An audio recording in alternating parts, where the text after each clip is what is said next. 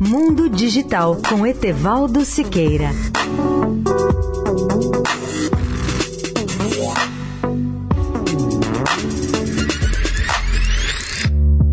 Olá, amigos da Eldorado.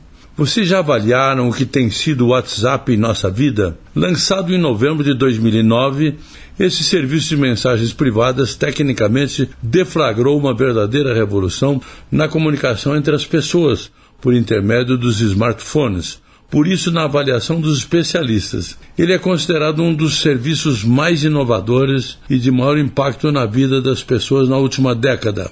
Talvez os ouvintes não se recordem, mas nos primeiros anos, os criadores do WhatsApp, Jan Kuhn e Brian Acton, cobravam uma taxa anual de um dólar dos usuários do serviço.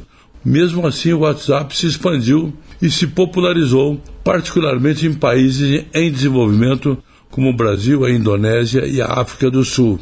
O passo seguinte veio com a popularização do iPhone, e logo em seguida o WhatsApp passou a rodar em praticamente qualquer dispositivo móvel moderno, onde deu às pessoas uma experiência semelhante ao SMS, sem todas as taxas cobradas pelo serviço de mensagens curtas, Short Message Services.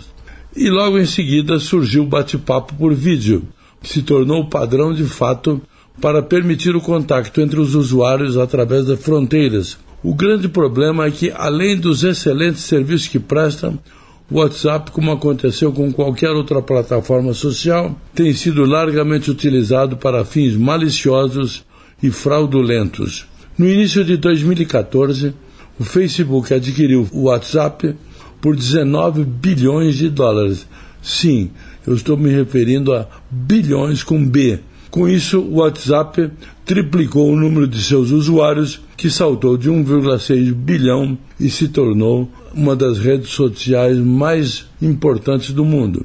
Repito, saltou para 1,6 bilhão de usuários no mundo.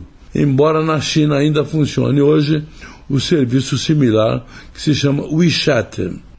Etevaldo Siqueira, especial para a Rádio Eldorado. Mundo Digital com Etevaldo Siqueira.